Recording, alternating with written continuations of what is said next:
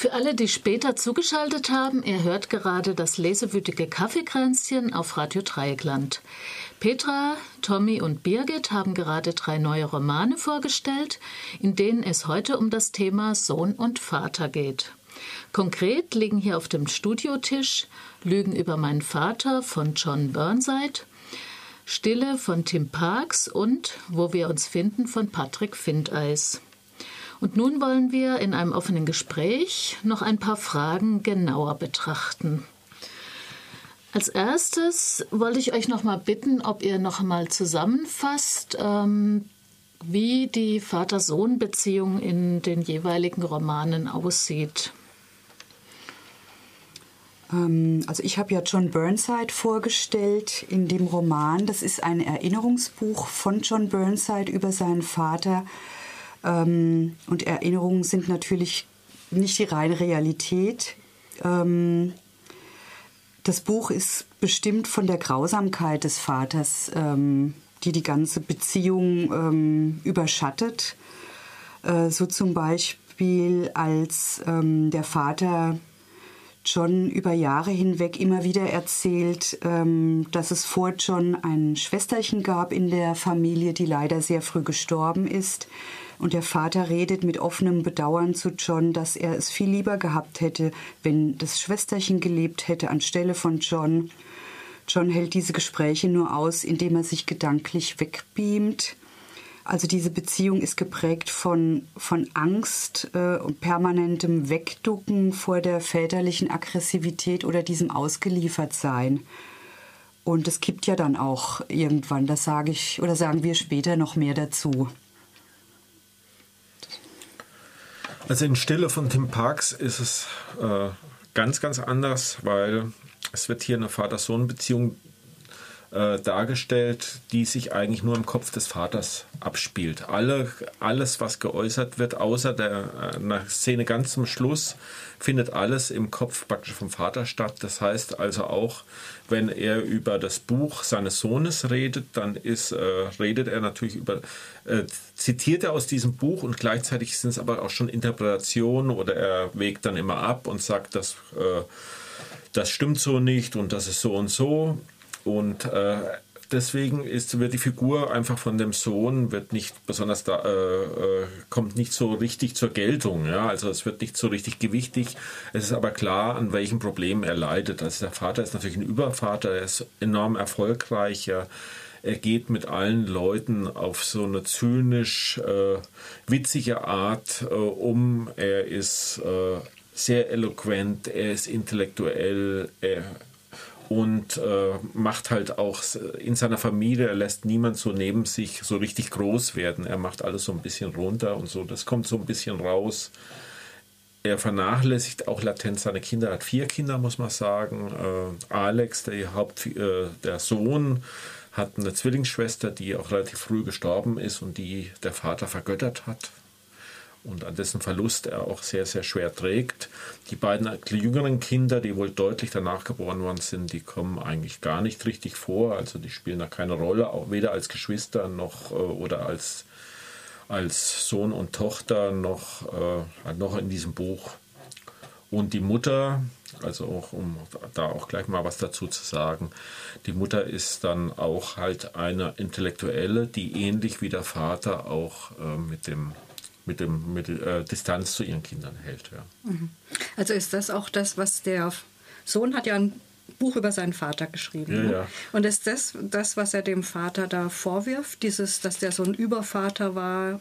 Oder ja, ja, genau. Das, das sind solche, das ist, äh, dass er viel weg war, dass er seine Mutter auch betrogen hat, natürlich unzählige Male. Er macht da so eine Rechnung mhm. auf. Also er kommt beim Zählen immer nicht so ganz genau hin, ob er 80 Geliebte hatte oder, oder 95 hatte, ja.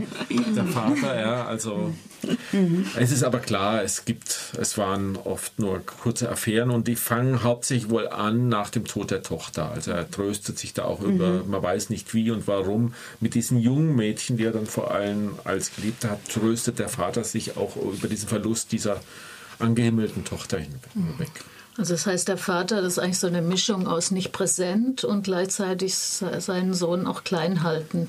Oder ja, aber das, das macht er gar nicht bewusst, sondern bewusst. er ist einfach immer so. Ja? Ich glaube, er ist zu allen Leuten so, auch zu den zu den Künstlern und so aus diesem Künstlerumfeld, Fernsehumfeld, mit denen er sich auseinandersetzt, erscheint auch zu seinen Geliebten und so scheint er durchaus so zu sein.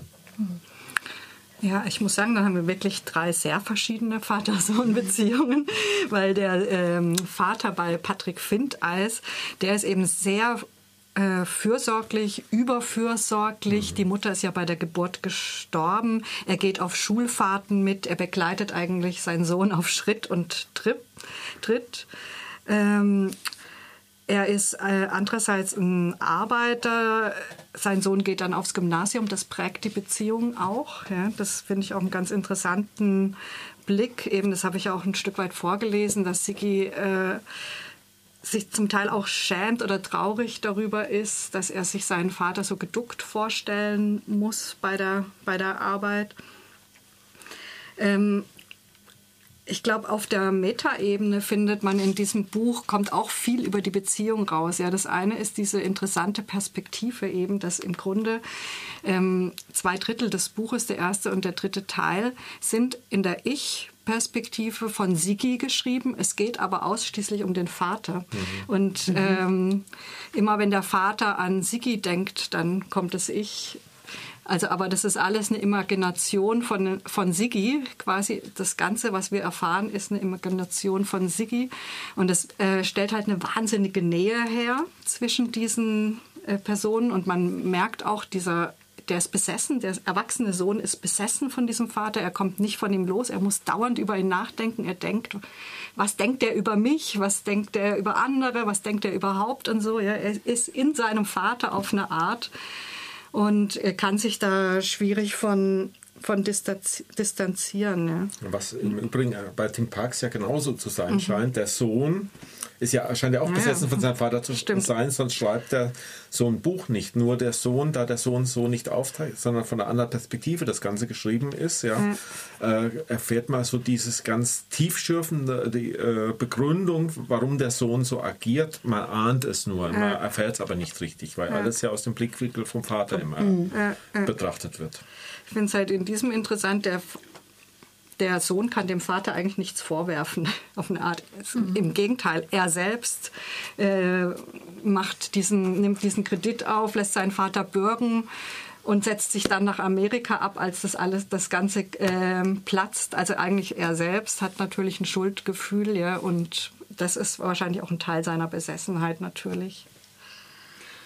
Ja, das finde ich auch spannend jetzt in den drei Büchern, dass ja eigentlich alle drei Väter sind auf eine Art übermächtig jetzt von, mhm. vom Blickwinkel vom Sohn und eigentlich auf ganz andere Art und Weise. Ne? Mhm. Mhm. Bei dem äh, John Burnside ist ja die körperliche Gewalt mhm. auch und die mhm. psychische Gewalt im Vordergrund. Ähm, bei ähm, Tim Parks ist es stark ähm, dieses Unnahbare, wenn ich das richtig verstanden habe, und Zynische und ja. dass er sich so als Monument da ja. oben hinstellt und und äh, bei, bei Patrick Findeis ist es eigentlich diese übermächtige Liebe, ja. Der ja. hat es ja in Anführungsstrichen wirklich gut gemeint, der Vater, ja. ja. Ähm, die man nur enttäuschen kann auch. Ne? Die man nur enttäuschen kann, ja. Ähm, das sind ja auf eine Art. Ja, es gibt ja so bestimmte Klischeebilder auch äh, über Vater-Sohn-Beziehungen. Ja, Stichwort Ödipus, der Vater als Konkurrent, der unnahbare Vater äh, in der neuen Psychologie, der Vater als Türöffner zur Welt. Äh, Habt ihr in euren Romanen auch Sachen gefunden, die diese Klischees brechen oder auch Sachen, die vielleicht überraschend für euch waren? Anders als das, was so das Gängige ist? An Bildern, an. Klischees?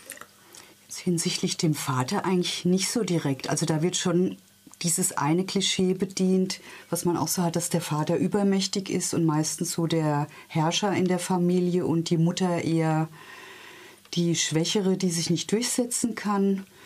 Was mir spontan einfällt, was überraschend war oder was mich wirklich überrascht hat in dem Buch, ist, dass der John es geschafft hat zu überleben. Mhm. Also das hat jetzt nicht direkt was mit dem Vater zu tun oder indirekt dann doch wieder, aber in dem zweiten Teil geht es ja darum, um seine Drogenexzesse und er macht wirklich sehr, sehr wilde und sehr gefährliche Sachen und zwischendurch habe ich wirklich gedacht, das geht ganz böse aus und er hat aber so eine Kurve gekriegt und das fand ich wirklich überraschend. Mhm. Also was ich überraschend mhm. fand bei deiner Buchvorstellung war diese äh, dieses Denken von dem Vater, was hinter dieser Grausamkeit dahinter mhm. steckt. Mhm. Ja, dieses, er will ihn für diese harte Welt quasi äh, hart, hart machen als mhm. Mann. Ja, also deshalb fügt er eben diesen Schmerz zu. Ja, also mhm. das fand ich jetzt überraschend, dass da im Grunde also, eine, ein Denkmodell dahin, ja, in der Härte finde ich schon also diese schon Denke ist mir auch vertraut. So. Mein, mein, also Vater, also mein Vater würde das gut verstehen. Ja. Okay. okay. Also, also bei, ja, mach, mach, nee, mach nur. Also bei Findeis finde ich, dass es eigentlich relativ wenig Klischees für mich gab, ja, weil so ein sehr fürsorglicher Vater ist für mich äh, kein Klischee. Er ist gleichzeitig einer, der zum Beispiel, wenn ein blauer Brief kommt, Sigi glaubt und nicht der Perspektive des äh, blauen äh, Briefs. Ja. Mhm. Er ist sehr, ähm, er vertraut seinem Sohn sehr stark. Ähm, dann, es gibt eine Sprachlosigkeit zwischen den zwei. Ich weiß nicht, ob das ein Klischee ist, aber also, es kommt sicher häufig vor, aber das ist äh, auf jeden Fall ein starkes Motiv äh, in dem Buch. Und was ich da noch interessant fand, äh, war, dass in diesem zweiten Teil wird ja aus einer ganz anderen Perspektive, aus der Perspektive von zwei Schülern, quasi die Geschichte um den Tod der Mutter aufgerollt. Ne? Und da finde ich einfach interessant, dieses, diesen Einschub verstehe ich als einen Hinweis darauf, dass einfach vor der Geburt von Sigi bereits Dinge passiert sind, für die nicht mal der Vater unbedingt was konnte. Also dass immer eine, so eine Beziehung, eine Vater-Sohn-Beziehung auch davon beeinflusst ist, was war vorher, was bringen, was bringen die schon, schon mit. Ja? Und diese, also diese Sicht gefällt mir gut. Auch, weil ich glaube, das ist immer so. Also Tim Parks bedient, im Grunde genommen bedient er eigentlich ein Klischee über die über Vater-Sohn-Beziehung. Also der, auch der übermächtige, der erfolgreiche Vater, an den sich der Sohn äh, abarbeitet, aber es wird hier dadurch auch ironisch gebrochen, dass der Sohn im Grunde genommen ja mit seiner Veröffentlichung über den Vater in die Erfolgsspur seines Vaters tritt. In dem Moment ist er auf einmal in aller Munde ja, und äh, kann sich sozusagen wenigstens teilweise aus dem Schatten seines äh, allmächtigen Vaters befreien. Ja, das fand ich zum Beispiel mhm. sehr gut. Es ist auch, ich fand es auch sehr, äh, ganz interessant, dass äh, als sie sich treffen, ja, äh, ich ahnte schon in dem Buch, dass am Ende, dass sie sich nochmal persönlich gegenüberstehen würden und war ziemlich gespannt, was dann passiert. Und es hätte da auch ziemlich im Klischee vor sich hin modern können. Ja, es ist nicht passiert. Er hat sich da wunderbar aus der Affäre gezogen. Also die fangen zwar an zu reden, aber es wird nicht irgendwie, weder wird es versöhnlerisch, ne, noch, äh, noch wird es so, wie man es eigentlich erwartet hat, sondern es ist ein bisschen anders. Ich möchte das aber hier nicht mhm. erklären, wieso, weil auch ein bestimmter Reiz an diesem Buch dann weg wäre. Mhm. Ähm, Gibt es denn auch Sachen, die positiv bei den Vätern äh, eingestuft werden, zumindest vielleicht im Rückblick. Jetzt vor allem bei euren zwei Büchern, Petra und Tommy, wo es ja. Ich kann da auch vielleicht schnell antworten. Natürlich wird da einiges. Äh, der Vater, dadurch, dass er ja zitiert aus dem Buch seines Sohnes, stellt ja immer alles wieder sofort, äh, versucht immer alles wieder sofort richtig zu stellen. Das heißt, er sagt dann, er stellt sich natürlich selbst oft dann auch in ein positiveres Licht und sagt, nee, so, so war das natürlich gar nicht, mhm. sondern in Wirklichkeit war ich so und so, ja. Mhm. Also das ist das, was positiv ist. Es gibt ja nur diese, da ist nur die Aber der Sohn hat jetzt in seinen in seinem Buch erstmal äh, so nichts drin. Nein, da war nicht so einfach. Es war, nein, es war nicht, es war nicht der Versuch, äh, seinen Vater äh, zu loben. Ja. Okay. Also bei John Burnside gibt es das eigentlich auch nicht unbedingt. Es gibt ein Zitat, das kann ich noch kurz sagen, oder ein Satz ist es. Er reflektiert zum Schluss äh, über sich und seinen Vater und die Beziehung und er sagt, ich kann nicht über ihn reden, ohne über mich selbst zu reden, so wie ich nie in den Spiegel sehen kann, ohne sein Gesicht zu sehen. Also, dass er schon die enge Verknüpfung anerkennt und dass es in dem Leben seines Vaters Trugbilder gegeben hat und Lügen und in seinem eigenen auch. Mhm. Das vielleicht so als Annäherung oder was ich Positives. ich denke durchaus, dass es für alle drei Bücher wahrscheinlich sogar gilt, mhm. ja, dass das so ist. Also ich finde das mhm. einen schönen Satz. Mhm. Ja, es ist ja auch in der Auseinandersetzung zumindest das Akzeptieren, dass man eben der geworden ist, weil man die und die Eltern hatte. Ja, ich meine, das kannst nur damit leben, hast keine Alternative im Grunde. Ne? Ja, ähm, gut, teilweise habt ihr es schon gesagt. Äh, jetzt ähm, gibt es eine Veränderung im Laufe des Buches in der Beziehung oder wie die Beziehung gesehen wird. Gibt es da eine Dynamik drin oder ist es erstmal so beschreibend ähm, bis zum Ende? Also Gut, bei Tommy, er hm. hat es gesagt, ne, ähm, bei Tim Parks gibt es diese Begegnung, wo er nicht verrät, was da genau passiert. Wie ist es in den anderen Büchern? Also hier gibt es, äh, bei John Burnside gibt es auch eine Dynamik. Also am Anfang, ähm, wir erleben ja wirklich John Burnside als klein, kleines Kind bis Jugendlicher im ersten Teil. Und am Anfang gibt es schon diese Hoffnung bei dem kleinen John, dass der Vater ähm, so eine positive Figur wird, der er vertrauen kann. Das wird ähm, einfach ähm, ja, zerstört, diese Hoffnung. Und irgendwann ist nur noch so eine Anspannung da und so eine Angst, die irgendwann umschlägt auch in so eine Verachtung und dann Hass. Das geht so weit, dass er ähm, sich wirklich überlegt, seinen Vater umzubringen. Er macht, versucht es dann auch, aber sehr halbherzig, also schlecht geplant. ähm, das ist so die Kulmination der ganzen Geschichte und ähm, zum Schluss des Romans ähm, kommt dann diese Reflexion, wo er dem Vater eigentlich wieder näher kommt, ähm, was ich so ein bisschen vermisst habe oder ja, nee, nicht direkt vermisst, aber also es ist keine Versöhnung. Es ist ein Versuch der Annäherung, der aber so ganz distanziert bleibt. Aber wäre eine Versöhnung stimmig gewesen? Nee, wahrscheinlich nicht. Mhm. Mhm. Mhm. Apropos Vatermord, äh, ich muss noch eines zu, zu, Park sagen, ja, weil ähm, das Buch, das der Sohn schreibt, im Schatten des Allmächtigen, endet mit dem Mord, an, äh, mit, dem, mit dem Tod des Vaters. Also oh. er, wird, er wird ermordet, nicht vom Sohn, aber von mhm. jemand anders wird er mhm. ermordet in der, Absch in der Schlussszene. Ach, ist das ein Roman oder was? Das ist ein autobiografischer Roman. Okay. Also, äh, mhm. Okay. Ja, also bei Patrick Findeis ist es so, dass Sigi sich tatsächlich, der ist ja dann die USA geflüchtet, sich zum Schluss äh, aufmacht, zurück zum Vater zu gehen. Das ist tatsächlich auch ein großer Schritt, weil er illegal in den USA war. Und wenn er jetzt geht, darf er zehn Jahre nicht mehr einreisen. Und immerhin hat er eine schwangere Freundin, dann lässt er dort zurück. Ähm, ob er jetzt seinen Vater trifft und äh, wie das dann weitergeht, möchte ich nicht verraten, weil es macht schon auch einen Teil der Spannung des Buches aus. Beim ist keine Dynamik zu sehen, meiner Meinung nach. Er ist eben sehr, also er wird ja geschildert von Siki, wir kennen ihn nur aus der Perspektive von Siki.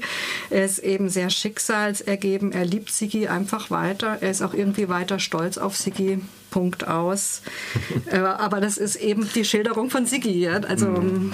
weiß man, äh, trotz des großen, großen Schuldgefühls von Sigi hofft er eben immer wieder, denke ich auch, dass sein Vater so ist. Und ich denke, er kennt ihn auch gut. Wahrscheinlich mhm. ist es auch so. Ja.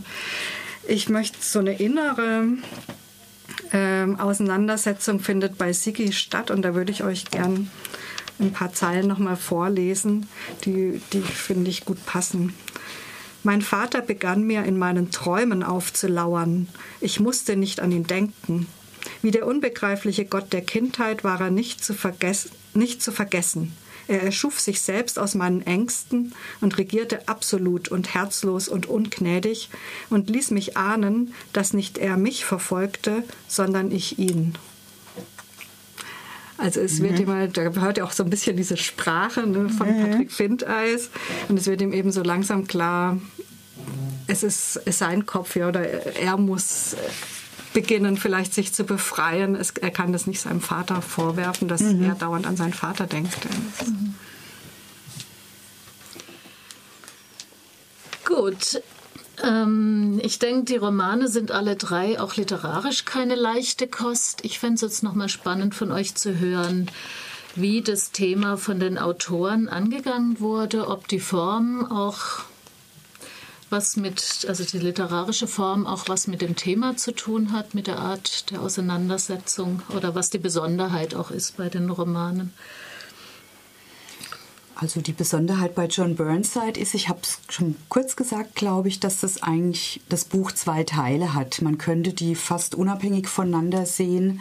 Äh, Im ersten Teil beschreibt äh, John Burnside seine Kindheit und Jugend noch zu Hause und im zweiten Teil beginnt dann der, der Teil seines Fallens, als er weggeht von zu Hause und ja sein Erwachsenwerden und seine Suche nach äh, so einem eigenen Leben oder so der eigenen Identität. Und unterscheiden ähm, die sich literarisch auch? Sie unterscheiden sich literarisch schon. Also was ich auffällig fand, das waren diese verdichteten Sätze, die tauchen im zweiten Teil viel eher auf, dass er so einen, einen, Schritt zurücktritt und so auf sich selbst guckt oder dann allgemein auf die Menschheit und dann so philosophische Einsprengsel bringt, mhm. was mich ja eher etwas mhm. gestört hat. ähm, das kommt im ersten Teil nicht so. Da ist es wirklich so eher diese harte Beschreibung. Mhm. Ja, bei Tim Parks haben wir Form pur sozusagen. Also man könnte sagen, ich habe die Vermutung, dass Tim Parks die Idee hatte, dass er was schreiben, dass er so mal schreiben möchte. Im Grunde genommen drei Ebenen völlig ineinander verschachtelt. Also es ist ja der Harold Cleaver, der sich auf den Berg zurückzieht, um dort Einsamkeit zu haben. Und damit kommt er natürlich auch in eine Umgebung, die er auch wieder, die auch wieder beschrieben wird, die zum einen äh, ganz also ganz bäuerlich ist. Ja, er kann mit seiner Umwelt auch, äh, er will mit seiner Umwelt ja gar nicht kommunizieren, muss aber kommunizieren, ja, weil es natürlich, äh, er muss ja auch irgendwie das Material, das Essen und so weiter kriegen. Und es gibt da noch eine Geschichte, die ich jetzt weggelassen habe, weil es zum Thema nicht, nicht gehört von einer Bauernfamilie, äh, die er beobachtet, ohne sie ja richtig zu verstehen und wo er sich was denkt und wo auch ein bisschen was passiert. Das ist die zweite Geschichte. Und die dritte Geschichte ist dann natürlich das Buch seines Sohnes und damit sein Sohn und das, was der schreibt. Und das ist so konstruiert, dass zum Teil auf manchen, es gibt so Absätze, da ist alle drei Ebenen tauchen bunt vermischt mhm. miteinander auf mhm. und es wechselt sich in Windeseile. Ich habe extra auch so eine Passage vorgelesen, mhm. wo das so in Windeseile mhm. wechselt. Man weiß manchmal, man muss sich konzentrieren, weiß manchmal nicht genau, wo man ist, aber es kommt dann ziemlich schnell. Es ist super, als Form ist es super gemacht, ja.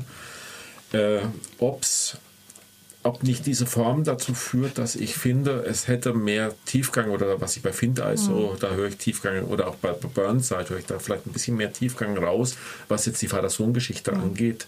Aber äh, erzählt ist das klasse, ja. schreiben mhm. kann der Mann. Also das macht auch Spaß, obwohl es so kompliziert ist, oder? Wer, wer einen Hang dazu hat, also also ich fand schon, ich, äh, ich bin gut reingekommen, mhm. ja, muss man wirklich ja. sagen, ja, aber also so richtig mein Lieblingsbuch ist es nicht geworden. okay. Also Patrick Findeis, der ist literarisch einfach ganz besonders. Also diese irre Perspektive, eben sowas habe ich überhaupt noch nie gelesen. Sie ist wahnsinnig unlogisch auch, ja? wie, wie dieser Sohn immer über seinen Vater äh, denkt. Das geht bis auch zu sexuellen Fantasien, die er dem Vater unterschiebt, aber dann relativiert es auch immer gleich wieder. Also das ist, ich habe sowas noch nie gelesen und das ist, lohnt sich wirklich absolut, das zu lesen. Und dann das andere, was Patrick Finter auch schon in seinem ersten Roman äh, hatte und was ihn echt auszeichnet, ist, dass er so eine Technik hat. Er beschreibt einen Augenblick und zwar mit allen Details, ja, was da rumsteht, was man sieht, was man fühlt, was man riecht, was man denkt. Und dann kommt der nächste Augenblick und im Grunde werden die Augenblicke aneinandergereiht und so entsteht äh, die Geschichte. Ja? Und das ist, finde ich, auch ganz irre. Ja? teilweise sprachlich, ich finde die Sprache toll, aber teilweise, es gibt Stellen, da finde ich es ein bisschen sprachlich überambitioniert. Da denke ich manchmal, muss das jetzt, muss das jetzt sein? Muss jetzt während diesem Konzert noch irgendwelche Krähen den Maulwurf zerfleddern und das dann alles so ineinander? Also, es gibt, aber das sind vielleicht keine Ahnung, drei, vier Stellen, wo ich dachte, ach nee, das hätte jetzt nicht sein müssen. Ansonsten finde ich es wirklich, wirklich toll. Ja, damit sind wir mit der Sendezeit schon wieder ziemlich zum Ende. Für alle, die vielleicht bei unseren Lesetipps angebissen haben, nennen wir nochmal die genauen Titel, Autoren und Verlage. Ähm, dann fange ich an. John Burnside wurde 55 in Schottland geboren und ist als Lyriker und Romancier vielfach preisgekrönt. A Lie About My Father erschien 2006. Bernhard Robben hat das Buch deutsch übersetzt. Bei uns erschienen ist es 2011 und mittlerweile auch als Taschenbuch bei BTB erhältlich für 9,99 Euro. Ja, ich habe vorgestellt von Tim Parks Stille der Roman ist im Englischen äh, erschienen unter dem Titel Cleaver, den ich äh, eigentlich genauso gut finde, weil er auch ausdrückt, dass es um eine Person hier im Wesentlichen geht und das, äh, das Buch ist beim Goldmann Taschenbuchverlag 2008 erschienen. Und ich habe heute vorgestellt Patrick Findeis, Wo wir uns finden. Der Roman ist im September 2012 erschienen und zwar bei DVA. Ja, die Sendung wird morgen am Freitag um 11 Uhr wiederholt und kann auch im Netz nachgehört werden. Live und mit neuen spannenden Romanen sind wir wieder im Äther am 14. März. Thema wird dann sein Exil in Shanghai in den 30er, 40er Jahren. Bedanken möchten wir uns noch bei Willi, der für uns heute die Technik gemacht hat und sagen dann Tschüss.